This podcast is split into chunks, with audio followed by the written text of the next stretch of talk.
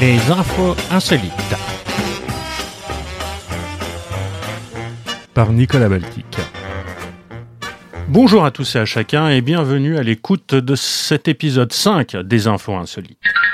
Nous partons vers le Royaume-Uni, ou plus exactement vers un avion qui devait euh, faire le chemin entre les États-Unis d'Amérique et Londres. Euh, peu après être monté à bord, un homme s'est rendu aux toilettes et y a trouvé un truc assez étonnant puisque c'était un pistolet automatique Glock 19 chargé jusqu'à la gueule.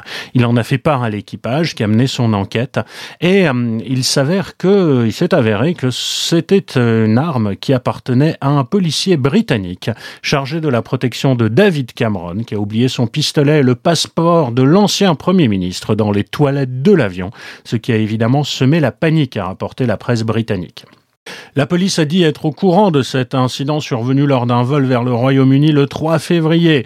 L'officier concerné a été démis de ses fonctions opérationnelles, a indiqué Scotland Yard, expliquant prendre l'affaire très au sérieux et avoir lancé une enquête en interne. Heureusement qu'elle a été trouvée par un citoyen respectueux de la loi qui a fait ce qu'il fallait, a jugé une source anonyme auprès d'un quotidien britannique. Si elle avait été découverte par quelqu'un avec de mauvaises intentions, ça aurait pu devenir un très gros problème pour toutes les personnes à bord.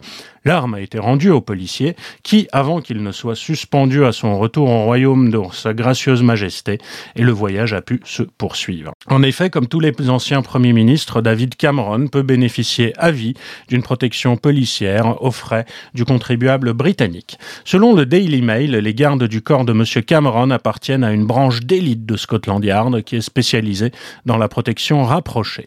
Et nous apprenons aussi que ce n'est pas la première fois que David Cameron se trouve lié à un important dans les toilettes. En effet, en 2012, alors qu'il était au pouvoir, il était parti d'un pub en laissant derrière lui sa fille de 8 ans qui était allée aux toilettes. Et c'était à la conséquence d'un malentendu avec son épouse. Cocorico.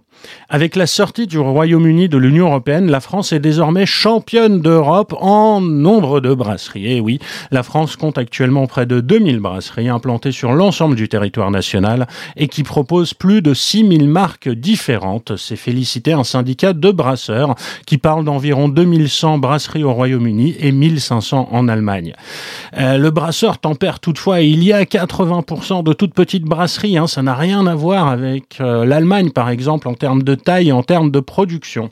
En effet, loin derrière des mastodontes comme Heineken ou Cronenbourg, ces microbrasseries produisent, selon ce patron de syndicat de brasseurs, moins de 300 hectolitres de bière par an. C'est un rapport de force que confirme Eurostat, hein, puisqu'on apprend que l'Allemagne a produit à elle seule plus de 20% de la production totale de la bière en Europe, alors que la France est à peu près à 5%. La multiplication de ces petits brasseurs, désormais présents dans tous les départements, a soutenu une nette hausse de la consommation de bière en France lors de ces cinq dernières années. Historiquement, on était à peu près à 30 litres par an et par habitant. Et euh, en 2018, on est monté à 33 litres en moyenne. Euh, ça reste quand même la dernière place hein, dans l'Union européenne. Euh, même les Italiens en boivent 34 litres par an, alors que les Allemands, par exemple, se situent entre 90 et 100 litres par an, la moyenne européenne étant à 70. Mais bon, hein, c'est déjà pas mal. Picole toujours, la plus grande collection privée de whisky, qui a été constituée jusqu'à sa mort par un amateur américain, a été mise en vente la semaine dernière sur un site d'enchères.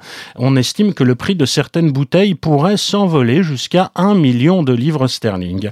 Et oui, elle est composée principalement de whisky écossais single malt, et en tout, il y a quelque chose comme 3900 bouteilles à vendre, dans ce que le site d'enchères estime être la collection parfaite. Ils vont la vendre en deux fois, le 17 février, et ensuite du 10 au 20 avril, si jamais ça vous intéresse. Alors, cette vente en deux temps a pour but de laisser le temps aux acheteurs d'explorer la collection dans toute sa diversité, certaines bouteilles n'ayant jamais ou rarement été vues aux enchères. Alors, lors de la première vente, 1949 bouteilles sont proposées, dont une très rare bouteille d'un whisky Macallan, Valerio Adami, que je ne connais pas, distillé en 1926 et qui a vieilli en fût pendant 60 ans. Et on apprend que l'an dernier, une bouteille de whisky de la même distillerie écossaise, également distillée en 1926 et mise en bouteille en 86, avait battu un record aux enchères à Londres en partant à 1,45 million de livres sterling, soit près de 1,7 million d'euros. Donc ces bouteilles viennent d'une collection constituée par un monsieur Gooding euh, du Colorado qui a passé des décennies à créer sa collection parfaite de whisky et c'est lui-même qui voyageait régulièrement en Écosse pour trouver ces bouteilles rares. Whisky toujours. C'est un SOS qui a été lancé en vidéo par un passager britannique confiné dans sa cabine sur un paquebot de luxe en quarantaine au large du Japon après la découverte à bord d'un cas de coronavirus. Il a une barbichette blanche, des lunettes et une chemise de vacances hein, avec des palmiers. Il s'appelle David Abel et il a pris le parti euh, de prendre la vie et ses aléas du bon côté. Il donne régulièrement au monde entier, avec un humour et un flegme tout britannique, des de l'infortuné navire et des milliers des passagers qui y sont prisonniers. Alors je sais que le room service reçoit aussi ces messages, a-t-il dit. Alors puis-je juste lancer un appel? Est-ce que quelqu'un du service pourrait m'apporter une banane par jour? Une, juste une banane, c'est tout ce que je demande. Ça, ça fait partie de d'un de ces messages les plus remarqués. Mais il a rajouté, et s'adressant directement ce coup-ci au commandant de bord, si le capitaine écoute, ne vous préoccupez pas de la banane, capitaine. Le service des chambres s'en chargera, j'en suis sûr. Mais ce serait vraiment formidable de pouvoir l'accompagner du whisky, a-t-il ajouté réservant, noblesse oblige, au commandant du Diamond Princess cette demande particulière. Il a précisé sa marque préférée, l'âge du breuvage, en disant qu'il le souhaitait sec, sans glace et sans eau. Coronavirus et pénurie encore. Ce sont ce coup-ci les Hongkongais qui dévalisent les magasins de l'ancienne colonie britannique pour se constituer des stocks de rouleaux de papier toilette qui ont conduit les autorités à dénoncer jeudi dernier les rumeurs de pénurie à l'heure où le territoire combat la propagation du nouveau coronavirus.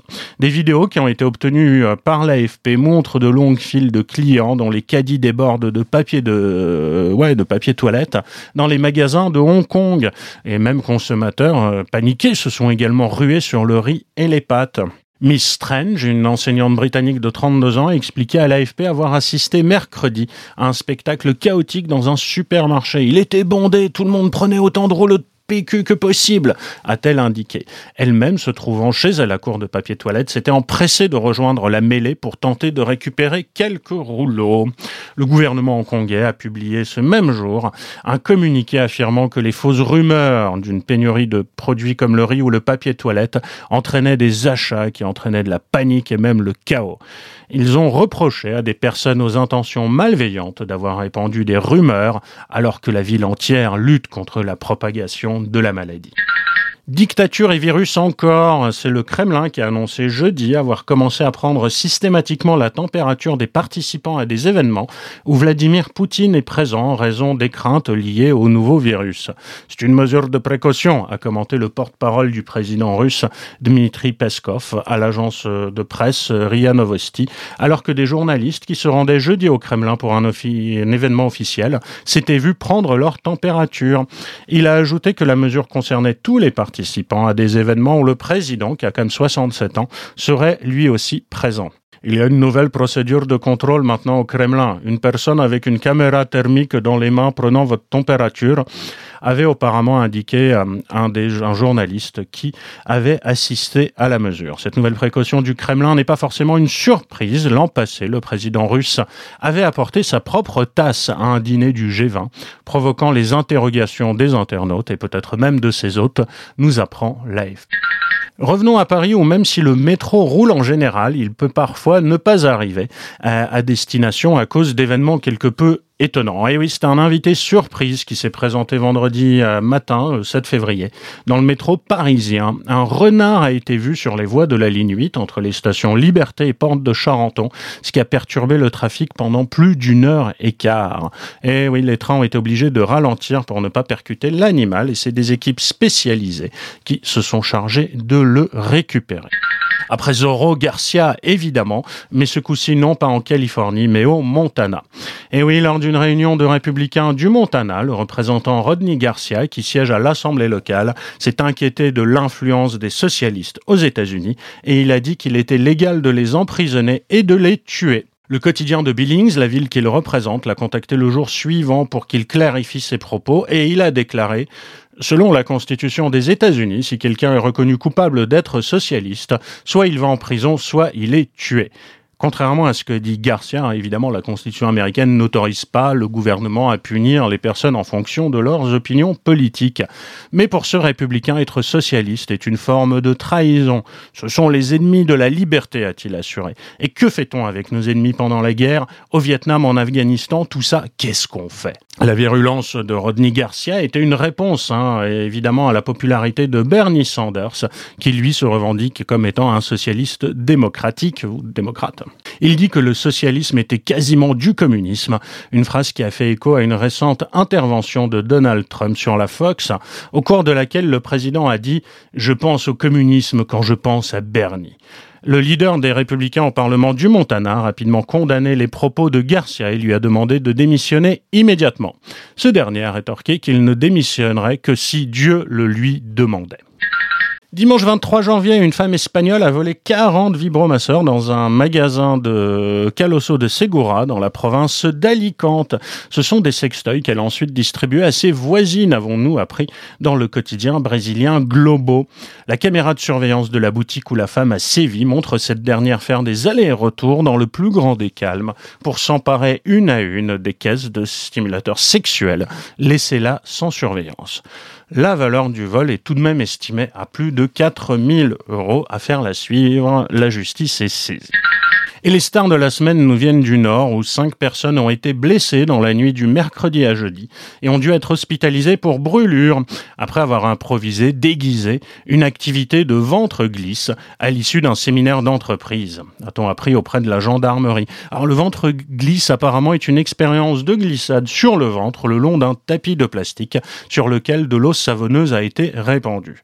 Quatre hommes et une femme ont été secourus par les pompiers et transportés au centre hospitalier de Ils étaient victimes de blessures jugées a priori légères par les pompiers, mais ont toutefois été pris en charge par le service des grands brûlés en raison de la localisation de leurs brûlures, notamment au niveau des parties génitales, ce qui nécessitait un traitement particulier, a indiqué un porte-parole de la gendarmerie sans rire. L'accident est survenu dans une salle de réception d'une petite commune où était donc organisé un séminaire d'entreprise qui réunissait à peu près 45 personnes et qui était suivi d'une soirée costumée. Au petit matin, une dizaine de personnes, dont certains étaient déguisés en Power Rangers avec des combinaisons colorées, ont poursuivi la soirée en improvisant une activité de ventre glisse dans cette salle, a expliqué toujours sans rire ce porte-parole de la gendarmerie. Ils ont récupéré du produit vaisselle trouvé dans les cuisines, installé un tapis en caoutchouc probablement récupéré dans la salle, puis, vêtus de leur déguisement, se sont jetés sur le tapis à tour de rôle pour tenter de faire de l'aquaplaning. Selon les constatations des pompiers, c'est certainement la conjonction des frottements avec le tapis et la nature des déguisements qu'ils portaient, de Power Rangers donc, qui ont entraîné ces brûlures. Nous leur souhaitons évidemment un prompt rétablissement. C'est tout pour cette semaine. J'aurai le plaisir de vous retrouver le week-end prochain pour un nouveau numéro des infos insolites. En attendant, n'hésitez pas à vous abonner, à nous suivre sur toutes les bonnes plateformes de podcast, d'Apple à Google, en passant par Deezer et Spotify, à nous laisser quelques étoiles, ce qui font toujours plaisir, et puis bien évidemment à me faire part de vos commentaires pour que nous puissions améliorer cette rencontre hebdomadaire avec l'actualité insolite. À très bientôt. À bientôt pour de nouvelles aventures insolites. C'était Nicolas Baltique. À très bientôt.